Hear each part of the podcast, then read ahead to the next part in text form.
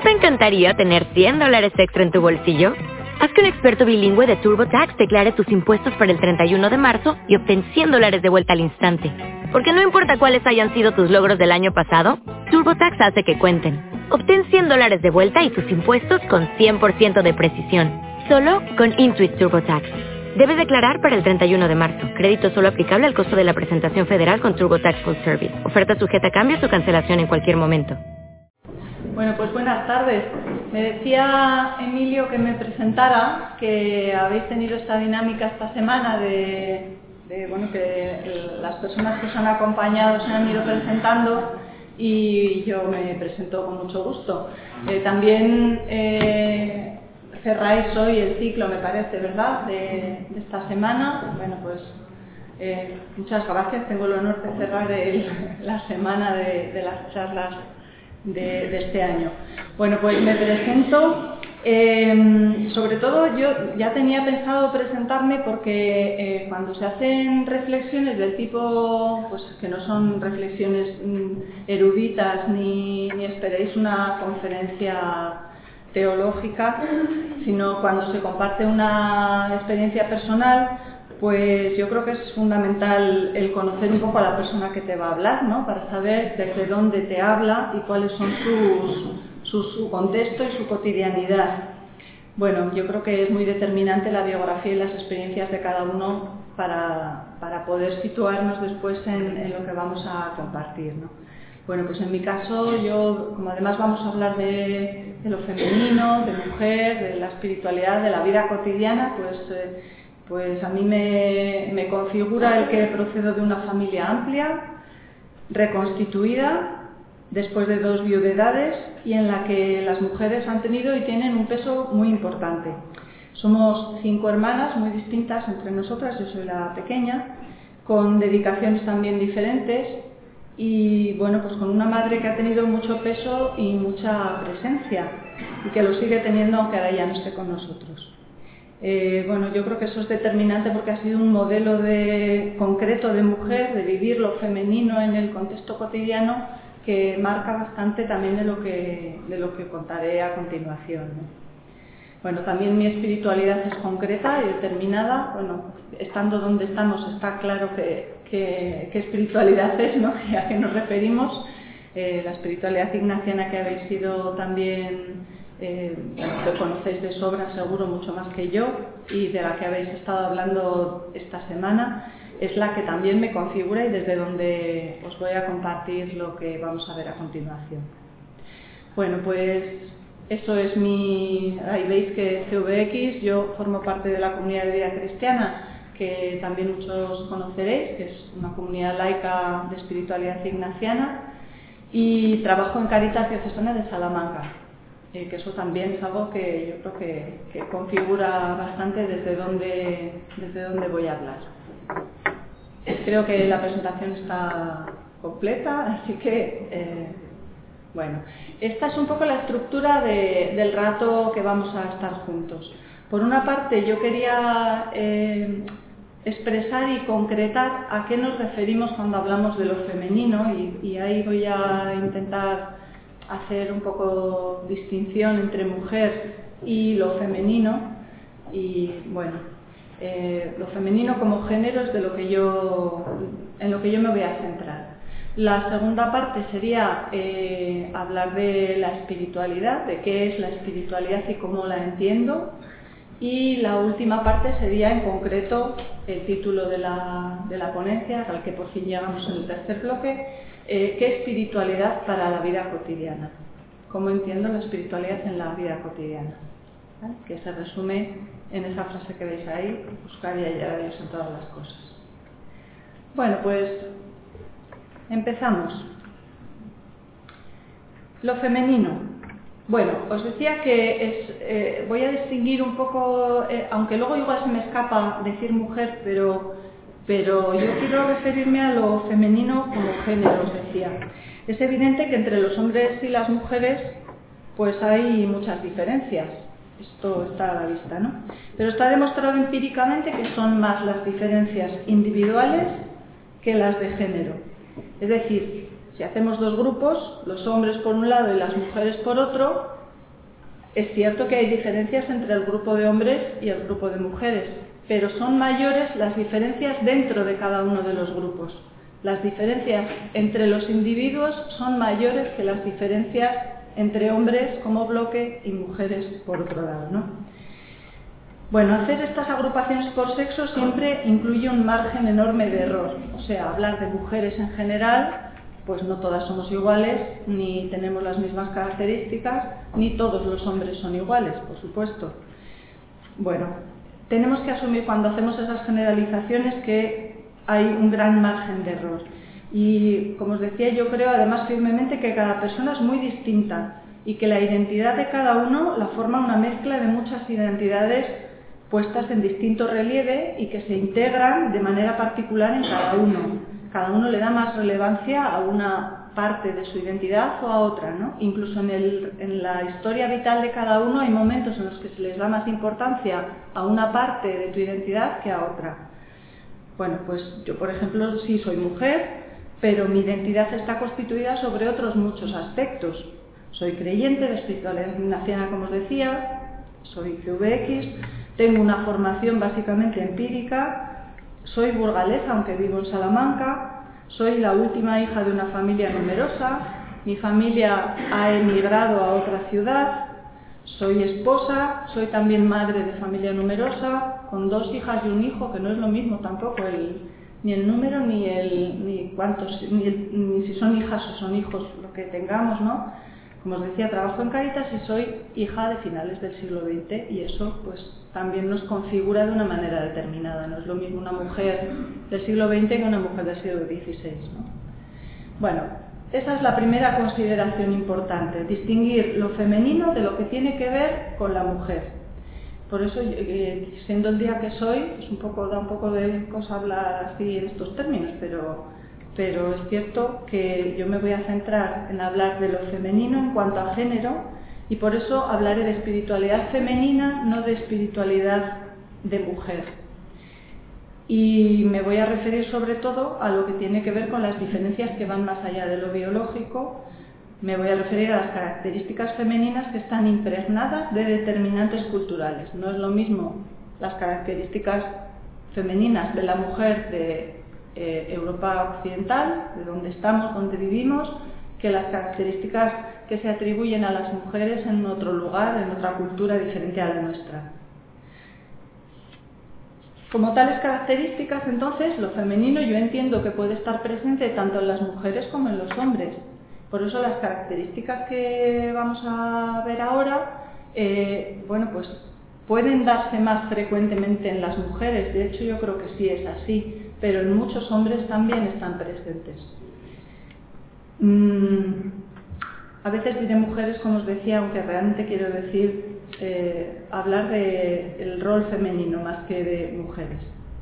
Bueno, estas características de las que voy a hablar, tenéis ahí cuatro que estas sí que están pues demostradas, los psicólogos hablan de esto con mucha frecuencia y atribuyen a las mujeres como distintivo femenino estas características en relación a, los varones.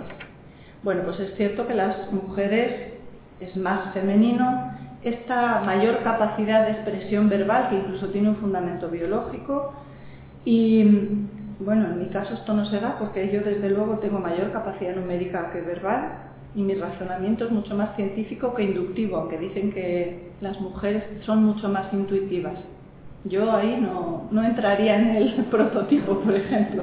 Por eso os digo que esto de hablar en general es, es muy fácil equivocarse. Es cierto que la parte de la expresión verbal puede tener una base biológica, pero no es determinante. Eh, y es cierto también esto que se dice siempre así como un poco peyorativo, lo que hablan las mujeres, ¿no? Bueno, pues es cierto que las niñas empiezan a hablar antes, que las mujeres tenemos mm, en general mayor facilidad de palabra. Bueno, la segunda característica tiene que ver con las emociones, tanto la, expresión de emociones como la búsqueda de emociones y también la mayor comodidad ante situaciones emocionales. Esto es cierto que se considera más característico de lo femenino, ¿no? Y bueno, pues esto tiene que ver totalmente, creo yo, con que los hombres están educados más en ocultar sus emociones, tristemente, Y bueno, afortunadamente esto ya va cambiando un poco, aunque muy despacio, muy despacio. Pero es cierto que, la parte emocional está más eh, adjudicada a lo femenino. La tercera característica sería eh, el tema de las relaciones. Mm, la importancia que se da a las relaciones sociales saludables y la necesidad o la búsqueda de apoyo social es más femenina, es más un rasgo femenino. La dimensión del hacer con otros es más importante que la de por encima de otros y esto es más femenino, más frecuente, más típicamente femenino, ¿no? Aunque no en todas las mujeres esto es así, por supuesto, sigo diciendo, sigo añadiendo el margen de error, ¿no? Y doy fe de que esto no es así en todas. Y hay muchos hombres que también es verdad que llevan al extremo el con otros más que el por encima de otros. Y el cuarto rasgo tiene que ver con los cuidados. Tradicionalmente es cierto que los cuidados, eh, sabéis que ahora se habla mucho de la antropología del cuidado, de la pedagogía del cuidado, es un tema que, que está ahora muy en boga, ¿no? Bueno, pues tradicionalmente esto es algo muy asociado a las mujeres y que las mujeres hemos internalizado, quizá también porque hay una fundamentación biológica ancestral, porque quien se encarga del recién nacido eh, eh, biológicamente es eh, la madre, ¿no? Y es cierto que también hay un interés por mantenerlo así, adjudicado a la mujer, porque nos es más fácil como sociedad adjudicar las tareas del cuidado a una parte de la población que lo asume como responsabilidad y que tenemos interiorizado que es como nuestra responsabilidad, ¿no? Cuidar a los enfermos de la familia, a los padres mayores, a los niños, esto lo tenemos internalizado. Y yo creo que en esto salimos perdiendo todos cuando se adjudica solo a una parte de, la sociedad, en este caso a las mujeres. Las mujeres pierden, perdemos porque lo vivimos como una obligación y no como algo que se puede disfrutar también. Y los hombres porque se ven privados de esta dimensión que es muy importante también, ¿no? una dimensión vital muy importante. Tan importante que no me quería resistir a contaros aquí una cosa que, que yo creo que, nos puede ayudar a entender esto de los cuidados y que, bueno, introduzco esto para pensarlo porque yo creo que tiene también mucho que ver con la espiritualidad cuando avancemos ahí. Sabéis que en, Atapuerca, en, los yacimientos de Atapuerca, ya que soy de Burgos, tengo que hablar de Atapuerca, pues hace unos añitos se encontró un cráneo mm, que tenía una deformidad un poco, bueno, pues curiosa, ¿no? llamativa.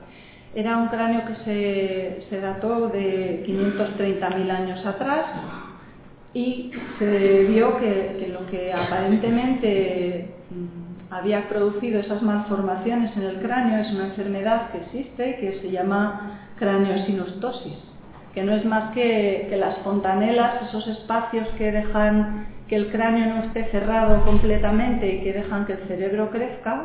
Cuando el niño nace, pues eh, en esta enfermedad lo que ocurre es que las fontanelas están cerradas y no permiten que el, cerebro se desarrolle porque el cráneo lo, oprime y eso genera pues unas malformaciones y también pues genera dificultades para moverse, eh, dificultades para tragar y para comer, eh, bueno, también generalmente pues ralentiza y limita el desarrollo cognitivo.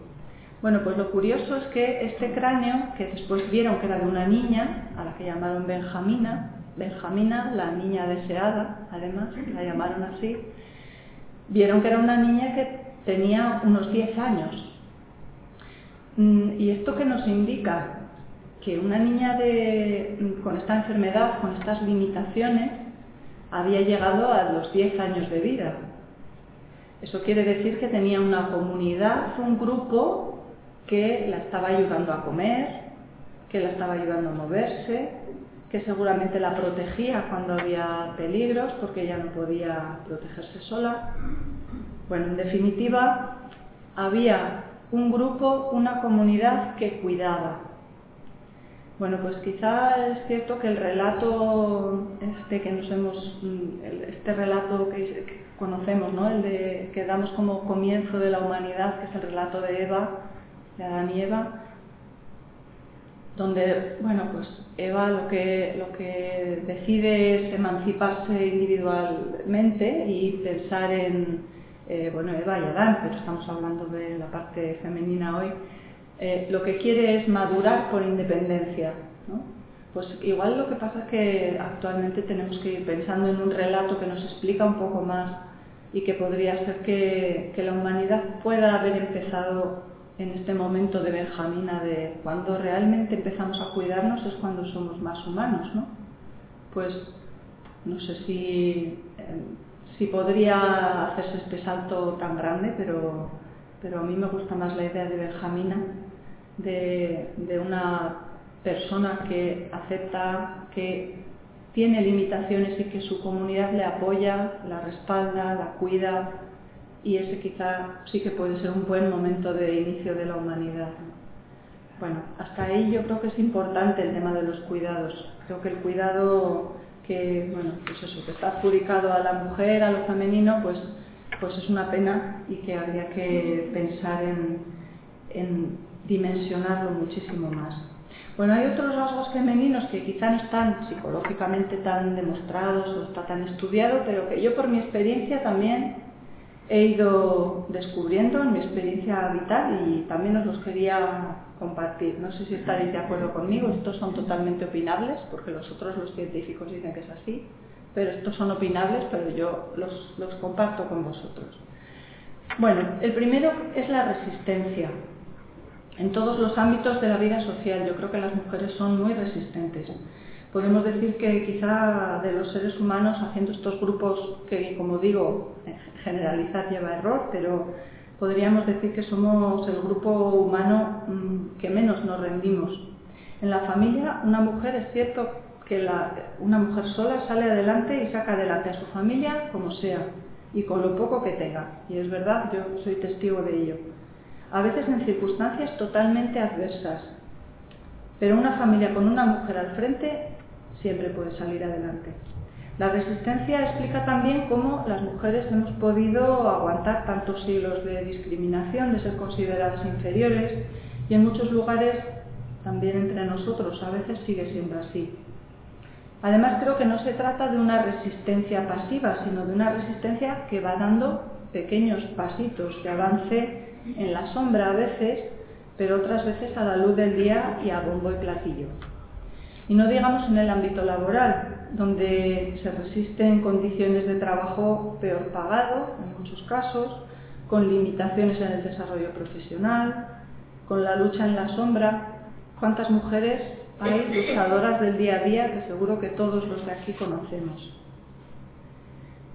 La otra característica que yo descubro es el sentido comunitario.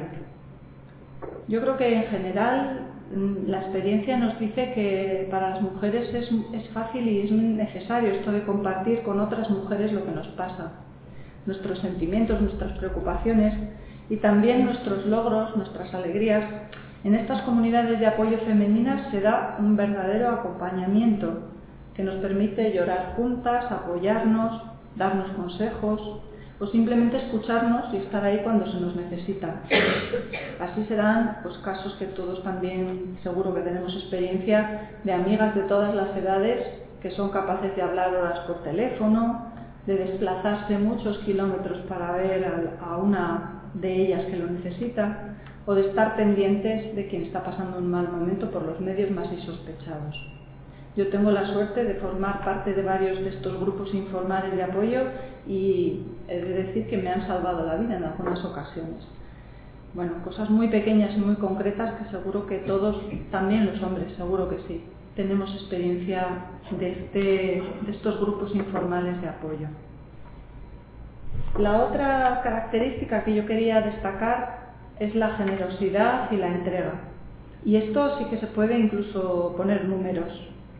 Eh, se hace realidad de forma organizada, por ejemplo, en el voluntariado.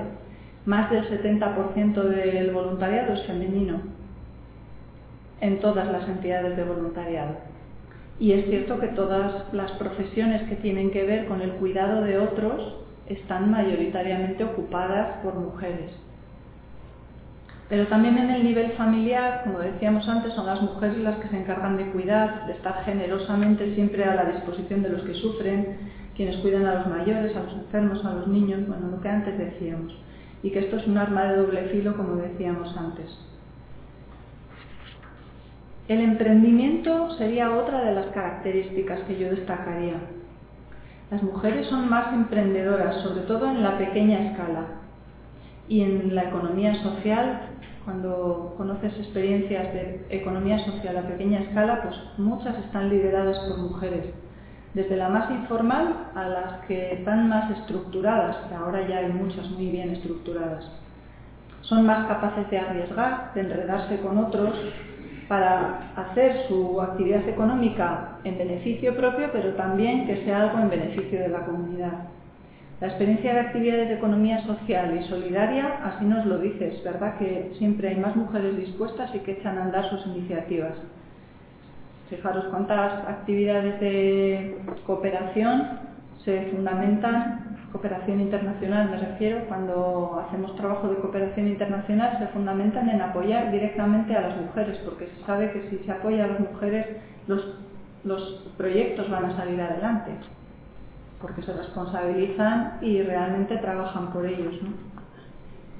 Bueno, otra de las características es la flexibilidad, si me explico bien con esto. Eh, en general yo creo que las mujeres presentan más presentamos más flexibilidad de pensamiento, nos adaptamos mejor a los cambios culturales, somos más tolerantes y hacemos más práctica de ponernos en el lugar del otro. Y esto sobre todo creo que se experimenta más en el ámbito familiar. Quizá tiene que ver porque históricamente, gracias a Dios ya no, pero eh, las mujeres eran las que estaban más al cuidado de los hijos y según van creciendo, pues van planteando también sus retos y sus y tientan la flexibilidad de sus padres, ¿no? Como quien más cerca solía estar de los hijos era la madre, pues esto yo creo que lo llevamos heredado, ¿no? Que, que somos más flexibles, más tolerantes para adaptarnos más rápidamente a los cambios culturales que proceden de los que vienen de abajo. Bueno, y la otra característica es el silencio. Quizá también como elemento de resistencia. No me refiero al silencio cobarde ni el silencio cómplice de la discriminación, sino el silencio que parte de la sabiduría. Un silencio de saber cuándo hay que callar y sobre todo el silencio de saber escuchar. Bueno, pues esto tenemos el ejemplo de María, que, sabemos que, desde el silencio guardaba todas las cosas en su corazón. Y me refiero a ese silencio interior que deja espacio a los otros, al otro, del que hablaremos después, y que nos permite conectarnos con lo más profundo de, nosotros mismos. Bueno, estas serían las características que no sé si estáis de acuerdo conmigo y que, como digo, son quizá mayoritariamente femeninas, pero no excluye para nada que muchos hombres tengan también estas cualidades. ¿eh? Bueno, pues avanzamos a la segunda parte eh, ¿qué, es, esto de tener una espiritualidad? ¿O qué entiendo yo que es esto de tener una espiritualidad? Bueno, desde luego yo no, no entiendo que una espiritualidad sea algo parecido al espiritualismo. Mm, ahora me voy a intentar explicar, que a veces llega a ser hasta espiritismo porque habla más de fantasmas que de otra cosa. Mm, como dice un amigo jesuita, la fe es una opción de sentido con implicaciones prácticas. Y esta espiritualidad que tiene que ver con lo de todos los días, con lo real, pues tiene que ver con conocer el mundo, amarlo, tomar postura y transformarlo, intentar hacer cambios. Bueno, conocer el mundo. Me refiero con esto a que eh, yo entiendo la espiritualidad no como como algo que te desconecta del mundo, te retira del mundanal ruido, ¿no? Y, ya te da igual lo que pase en el resto del mundo, que tú estás perfectamente bien. Estas espiritualidades o espiritualismos así más actuales que centran en uno mismo, que hacen sentir tu interior y, centrarse en lo que te pasa, en cómo, bueno, para mí eso, eso no tiene nada que ver con cómo yo entiendo la espiritualidad. Para mí la espiritualidad tiene que ver con la curiosidad por el mundo. Eh, alguien con espiritualidad, desde luego, no es alguien que se desentiende del mundo. Y frente a espiritualidades que promueven la evasión de la realidad, el verlo todo desde fuera, sin implicarse, la espiritualidad que, yo creo que es la real espiritualidad, es la que parte de abrir los ojos al mundo, de tener curiosidad por saber lo que pasa, de querer conocer en profundidad lo que pasa, la espiritualidad que pasa por el periódico, por el interés por todo lo humano, porque no hay nada humano que nos sea indiferente. Bueno, esa sería como la primera premisa, ¿no? El estar ávidos de saber, de conocer el mundo. La segunda sería amar, amar el mundo, conocerlo y amarlo. O sea, no ver siempre en el mundo una amenaza, un todo está mal, eh, todo lo que ocurre es que siempre va todo a peor esa perspectiva tan negativa que a veces nos caracteriza a los cristianos, siendo que, desde luego, yo creo que un cristiano tiene que ser profundamente mundano, disfrutar en el sentido amplio del mundo que tenemos, porque es un regalo, y vivirlo como eso, como un regalo, y como un regalo cuidarlo. Y bueno, pues aquí desde luego tiene todo el sentido hablar de, ecología, del cuidado de la casa común, porque es un regalo que tenemos que tenemos que mantener. Eh, y desde luego estar en el mundo y amarlo con un amor social y político. El, Papa Francisco dice en, Laudato Si, os voy a leer una cita que me parece que lo explica muy bien. El, el amor, lleno de pequeños gestos de cuidado mutuo, es también civil y político y se manifiesta en todas las acciones que procuran construir un mundo mejor. El amor a la sociedad y el compromiso por el bien común son una forma excelente de la caridad, que no solo afecta a las relaciones entre los individuos, sino a las macro relaciones, como las relaciones sociales, económicas y políticas. Cuando alguien reconoce la llamada de Dios a intervenir junto con los demás en estas dinámicas sociales, debe recordar que eso es parte de su espiritualidad. Bueno, pues claramente es bien interesarse por el mundo y amarlo. La tercera cosa sería eh, tomar postura.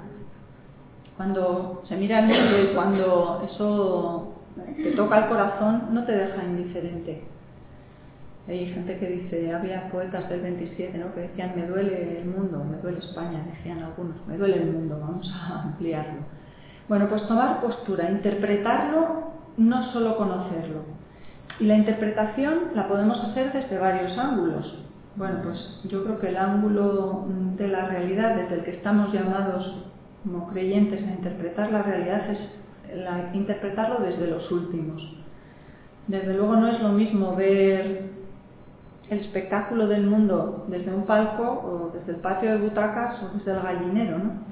Bueno, pues ahí es donde tenemos que decidir dónde nos situamos y eso desde luego nos hace ver las cosas de formas muy diferentes. Por ejemplo, ¿cómo vamos a leer los programas electorales para las próximas elecciones?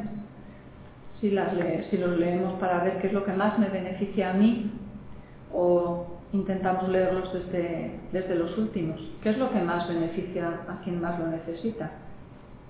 Bueno, es un ejemplo, pero hay muchos en el día a día.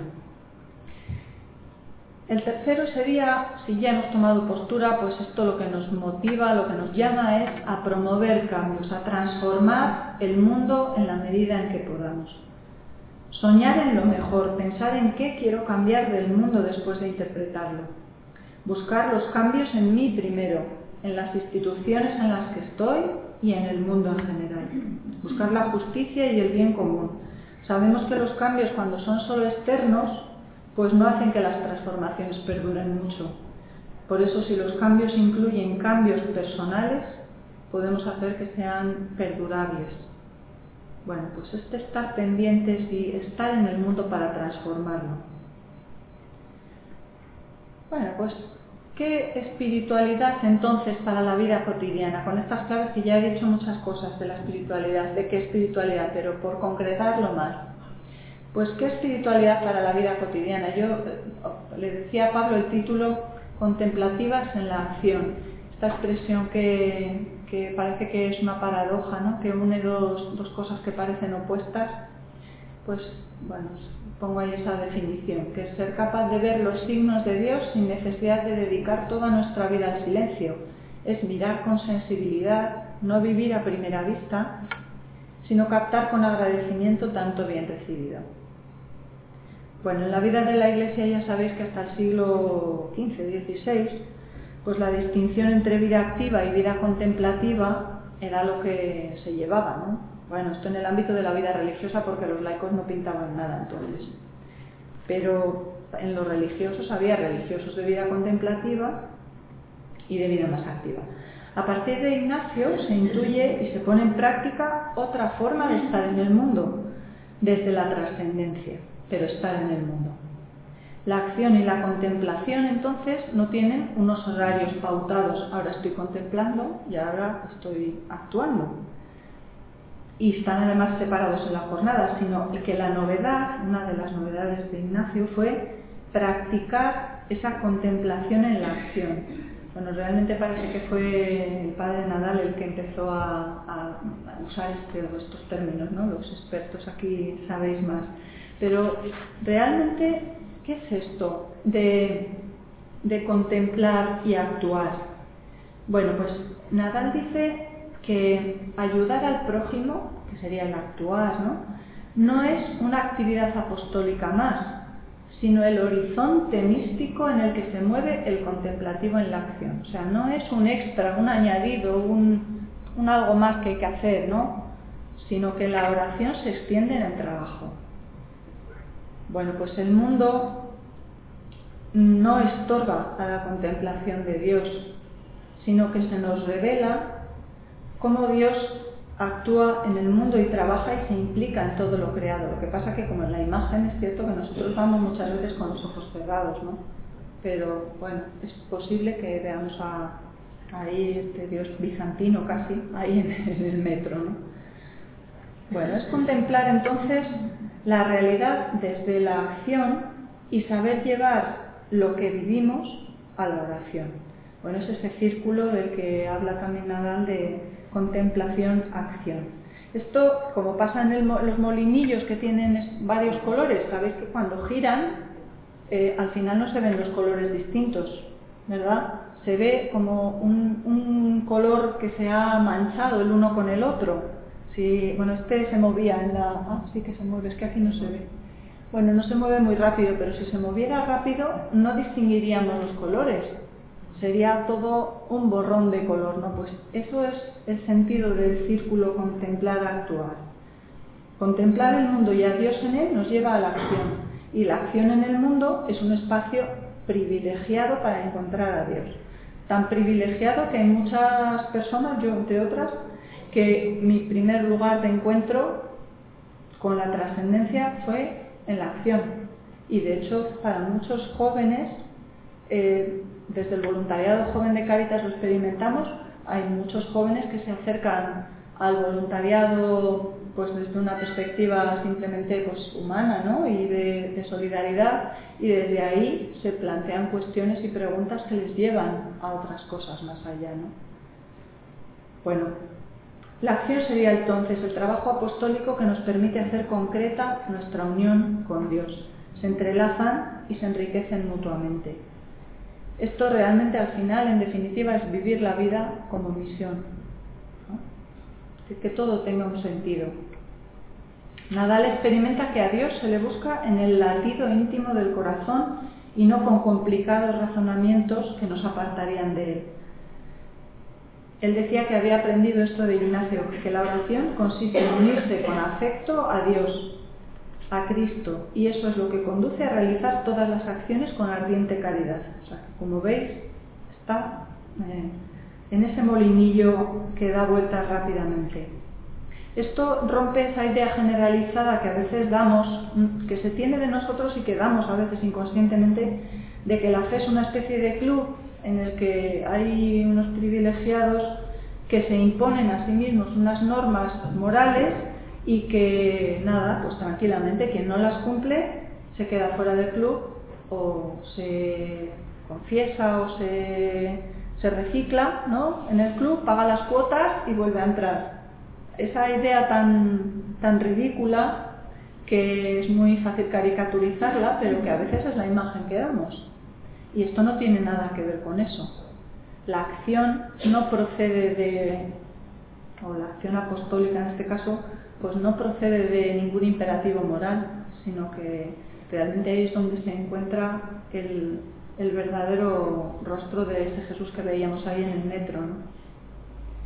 Bueno, pues en definitiva yo creo que esto tiene que ver con que, bueno, pues que se dice tener un principio y fundamento, ¿no? Vivir con trascendencia sería tener un para, ¿para qué estamos aquí? Preguntarnos, ¿cuál es mi, mi yo, mi, mi, mi, fuente de vida más, más fundamental, ¿no? ¿Cuál es mi principio y fundamental? Y ser personas con fundamento, que diría Aguiñano, que dice que todo es con fundamento, pues es esto, es tener algo que me conforma, que me funda y además me hace ser consciente de ello, fundamento, ¿no? Me hace ser consciente de ello. Me invita a pensar y a dialogar sobre mi fundamento. Yo os invito también ahora aquí a que paremos un momento, igual lo, igual lo tenéis formulado ya cada uno, pero no pasa nada porque 30 segundos nos preguntemos cuál es mi mi para, ¿para qué estoy yo aquí? No aquí en la conferencia, ¿eh? Pues aquí en el mundo.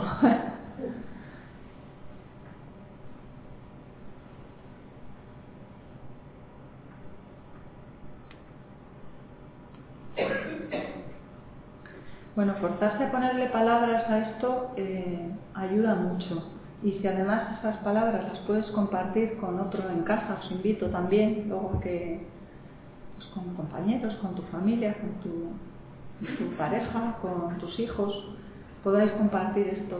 ¿Cuál es mi para? ¿Para qué estoy yo en el mundo? Bueno, incluso además es que esto nos viene muy bien porque la psicología positiva dice que dotar a las acciones y compromisos de sentido Trascender al, propio individuo y ponerse al servicio de una causa mayor es una fuente estable de bienestar personal. Es aquello de los canteros que estaban picando piedra y cuando le preguntaban a uno, ¿qué, es lo que estás haciendo? Decía, pues picar piedra. Y cuando le preguntaban al de al lado, pues yo estoy construyendo una catedral. Esa es la diferencia. Es el saber para qué estamos aquí.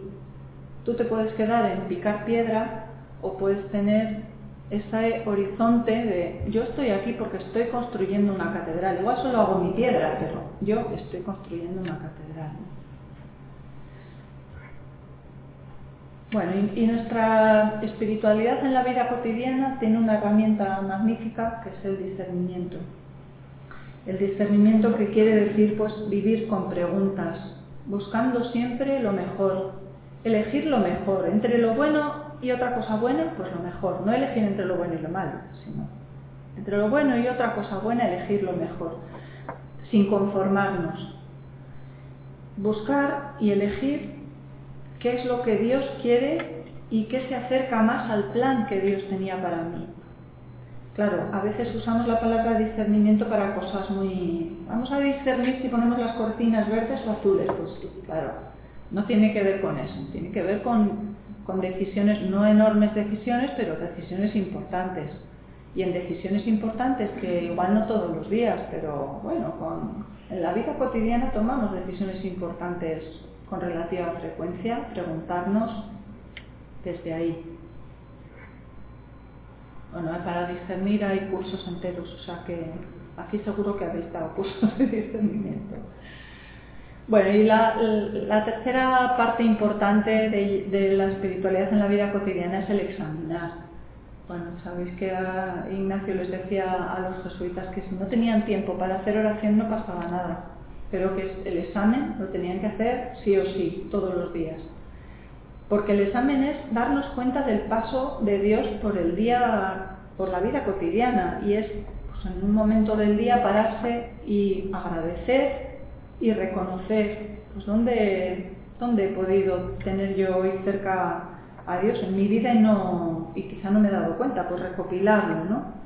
Analizar ese paso de Dios por la vida y por la historia y no solo viéndolo desde fuera como espectadores, sino escuchando, escuchando también sus llamadas, porque Dios está en el mundo y se comunica conmigo a través de él. El mundo lo podemos entender como un muro que nos impide ver más allá o como una ventana que realmente nos lleva a la trascendencia. Bueno, claro, y esto tiene sentido si, ha habido y si está fundamentado en, la persona de Jesús, ¿no? Para nosotros, para los cristianos, esto tiene sentido si ha habido previamente un encuentro. Bueno, y un encuentro con un Jesús que, con un Dios que está claramente definido en, la persona de Jesús, pues, pues ese Dios amoroso del abrazo y el Jesús peregrino que está en el camino con nosotros, ¿no? Que, que no solamente está lejos de lo ahí en la estratosfera, como a veces eh, parece que entendemos a Dios, sino que está presente y nos acompaña. Bueno, y luego hay dos cosas de la espiritualidad en la vida cotidiana que imagino que para la inmensa mayoría hay bastantes religiosas también y religiosos, pero, pero para muchos de nosotros, pues la espiritualidad en la vida cotidiana la vivimos como laicos. Y bueno, pues como laicos que como me parece que era en Evangelio Gaudium, donde Francisco decía que los laicos son sencillamente la, mayor, la mayoría del pueblo de Dios, o sea, la inmensa mayoría. Bueno, pues, ¿qué es ser laico? Porque a veces eh, entendemos esto de ser laico como el que no tiene vocación, ¿no? Seguro que lo habéis oído muchas veces eso. Bueno, este como no tiene vocación, pues se ha casado. ¿no? Pues realmente el laico tiene una vocación concreta, tenemos una vocación concreta en el mundo para transformarlo y para hacerlo más parecido al sueño que Dios tiene para él. Nuestra vocación laical es una vocación, que no se nos olvide. No es un mal que hay que asumir y decir, bueno, bueno, es como algo, un daño colateral irremediable, y bueno, es nuestra, nuestro ¿qué vamos a hacer? No, no podemos entregarnos más. Somos laicos y, y, nos gustaría ser otra cosa, pero esto es lo que hay. Hasta donde lleguemos, porque bueno, como tenemos familia y tenemos que trabajar para comer, no tiene nada que ver con eso. El ser laico es también una vocación y una vocación diferencial. Y es ahí donde somos, donde somos lo que somos y donde nos desarrollamos plenamente como creyentes desde esa vocación de laicos unos laicos con vocación familiar, otros no igual no tienen vocación familiar, pero vocación de laicos. Bueno, fijaros que en, en Amoris Leticia eh, eh, Francisco dice que, hablando del matrimonio, ¿no? dice, es una vocación en cuanto que es una respuesta a la llamada específica a vivir el amor conyugal como signo. Por tanto, la decisión de casarse y crear una familia debe ser fruto de un discernimiento vocacional. Más claro, no es el que no, pues no le queda más remedio, ¿no? No, es fruto de un discernimiento vocacional. Bueno, y sobre todo, pues en el caso de muchos también de los que estamos aquí, una vocación a vivir en familia, ¿no? Bueno, pues eh, mi espiritualidad también se vive de forma cotidiana en familia, en esa familia del, del uno más uno al dos, que no supone para nada la disolución de la identidad personal ni el derecho a los propios objetivos y ambiciones personales, no es, necesario esa, esa dilución, ¿no? Sino que implica un compromiso hecho de decisiones y también es verdad, a veces a base de renuncias y elecciones cotidianas, donde lo que queremos construir como pareja, como familia, es más que la simple suma de las partes. Para cada uno de los miembros de la familia, pues la familia que forman es uno de los principales valores, porque eso también es una vocación, algo que da sentido y permite trascender las pequeñas cosas de cada día en un proyecto común, en una catedral común que queremos construir y que nos hace sentir que crecemos, que somos mejores y más dichosos. Un plan para cada uno y para cada uno de los miembros de la familia y para la familia que lleva aparejado trabajo y empeño.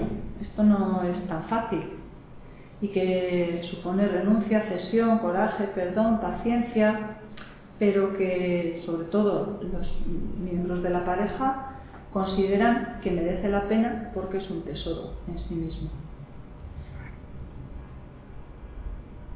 Bueno, y también quería pues, expresar que, que esto es para todos los tipos de familia. Ahora mismo no podemos hablar solo de un tipo de familia.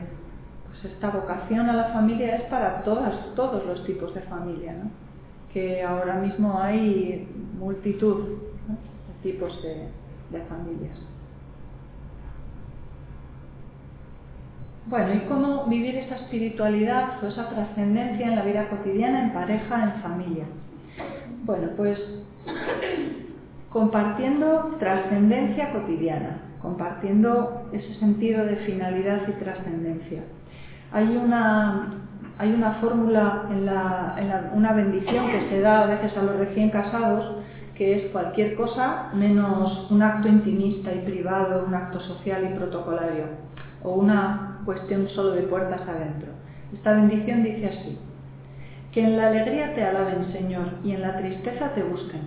En el trabajo encuentren el gozo de tu ayuda y en la necesidad sientan cercano tu consuelo.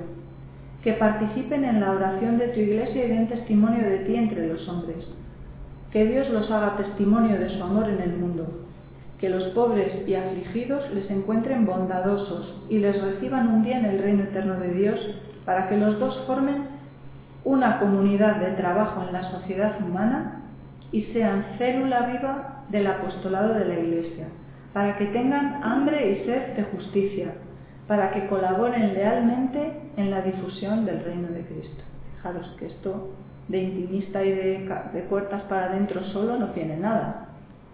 Ahí quizá en ese dibujo faltaría que los pájaros, estos del nido que forman, volaran y abrieran un hueco para que entraran pájaros de fuera. ¿no? O sea que esto de compartir la trascendencia tiene que ver con lo siguiente que, que es abrir, ¿no? familias abiertas, descentradas, ser familia abierta y descentrada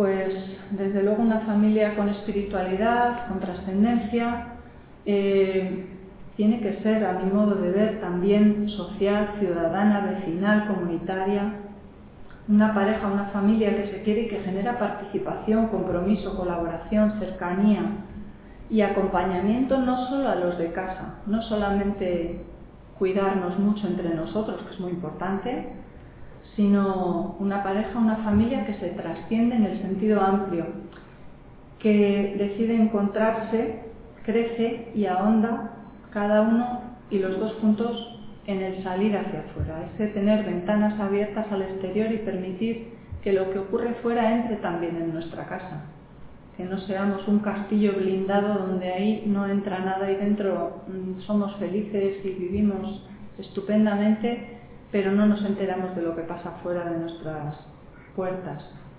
sino que seamos capaces de hacer esa, esa apertura de ventanas con las escaleras que nos ayuden a entrar y salir, ¿no? con, mucha, con mucha fluidez. Bueno, pues también una pareja, una familia que, sea activa, no sé si se ve muy bien. Ahí la, la abuelita subida al andador dice, sin lucha no hay victoria. Pues claro, una, familia que sea cívica, compasiva,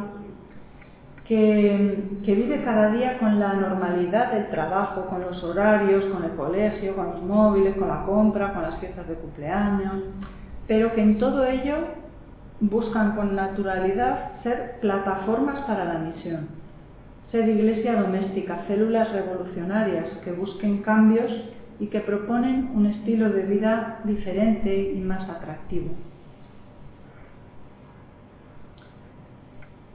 Bueno, pues ser familias contemplativas. ¿Cómo hacer esto en familia? Pues eh, desde luego haciendo pasar las cosas por el corazón y compartiendo lo que ocurre cuando las cosas de la vida cotidiana pasan por el corazón, porque cuanto más se trabaja, más crece y eso nos hace felices. ¿no?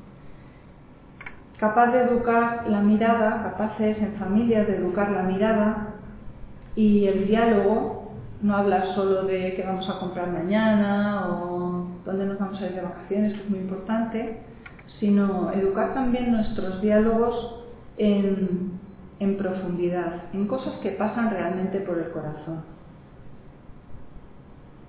y ser capaces de decir, pues como decía Santa Teresa, ¿no? Dios anda entre los pañales, en la cesta de la compra. Por supuesto, sería una pareja, una familia que busca activamente espacios y recursos pues para retirarse, claro que sí, pero que asume que Dios se encarga también, se encarna también en su vida sencilla, en la gente normal y corriente del barrio, y desde ahí, pues es donde encuentran el icono más frecuente y más válido. Y esto quizás lo más difícil, que es conseguir ser una familia integradora, integradora de la lucha y la contemplación, de la oración y de la acción, como decíamos antes, de la búsqueda y la reflexión, de momentos para pararnos, para ver qué ha pasado y para decidir con honestidad, realismo y confianza qué hacer en el futuro inmediato ante una situación concreta en la que se proponen varias posibilidades, pero que quizá no todas son igual de evangélicas ni todas igual de oportunas, que comparten lo que viven más allá de lo superficial, que ejercitan ese diálogo también con los hijos, que a veces eh, creemos que no se enteran de nada, pero que si intentamos ejercitar con ellos desde pequeños este diálogo que va más allá de lo superficial, pues eso es un regalo que les hacemos para la vida también. Bueno, y sobre todo también ser conscientes de que todo esto es algo para programa, para toda la vida, que esto por supuesto que no lo, que no lo tenemos ni conseguido, ni es algo que, que se da por supuesto por el hecho de, de que seamos laicos convencidos, con vocación, que lleguemos a nuestra vida familiar y matrimonial con todo el convencimiento del mundo, sino que es un trabajo que tenemos por delante pues para mucho tiempo. En resumen, aunque yo creo que de esto os habló más María Luisa, conectándolo con lo que hablábamos al principio, la espiritualidad ignaciana, que es de la que hemos estado hablando, entonces sería muy femenina, ¿no? Porque eh, se apoya en los sentimientos, Mm, que hemos dicho que las emociones eran algo muy femenino, porque Dios se relaciona con nosotros de la forma en la que le podemos entender, a través de nuestros sentimientos, que tiene una herramienta preciosa que es el discernimiento, que tiene mucho de intuición y que no es una decisión matemática de pros, contras, restos, uno y entonces lo que más tenga de pros eso es lo que hay que hacer, sino que tiene también mucho de, de intuición. Una espiritualidad para los demás, claramente, para vivirla con otros, que es muy relacional y con un acento muy especial en el cuidarnos, en el acompañarnos, en el apoyarnos, que tiene muy en cuenta nuestras propias limitaciones y desde ese reconocimiento de la limitación es desde donde puede surgir el agradecimiento, por tanto, bien recibido. Bueno, pues esta espiritualidad y esta este trascender la vida cotidiana y la contemplación en la acción yo creo que tiene mucho de femenino con esos rasgos que decíamos al principio. Bueno, pues para acabar una invitación a vivir a lo grande, porque yo creo que estamos llamados a cosas muy grandes, aunque sea en lo pequeño de lo cotidiano. Una frase para el final, que no sé si se verá muy bien, si no la leo. Nuestro más profundo temor no es ser poco adecuadas. Nuestro más profundo temor es ser personas poderosas más allá de toda medida. Es nuestra luz, no nuestra oscuridad, lo que más nos asusta. Nos preguntamos a nosotras mismas, ¿quién soy yo para ser brillante, llena de dicha, con talento, fabulosa? En realidad, ¿quién eres para no serlo? Eres un hijo de Dios que juegues en pequeño no sirve para nada al mundo. No hay ninguna luz en que te empequeñezcas para que los demás no se sientan inseguros a tu alrededor. Nacimos para manifestar la gloria que hay en nuestro interior y a medida que dejamos nuestra luz brillar, damos permiso inconscientemente a otras personas para hacer lo mismo. A medida que nos liberamos de nuestro miedo, nuestra presencia automáticamente libera a otros. Bueno, esto es de Marianne Williamson y lo citó Nelson Mandela en el discurso inaugural del 94, cuando volvió de, de prisión. Bueno, pues hasta aquí muchas gracias. Ahora yo espero muchas preguntas y mucho diálogo. Gracias.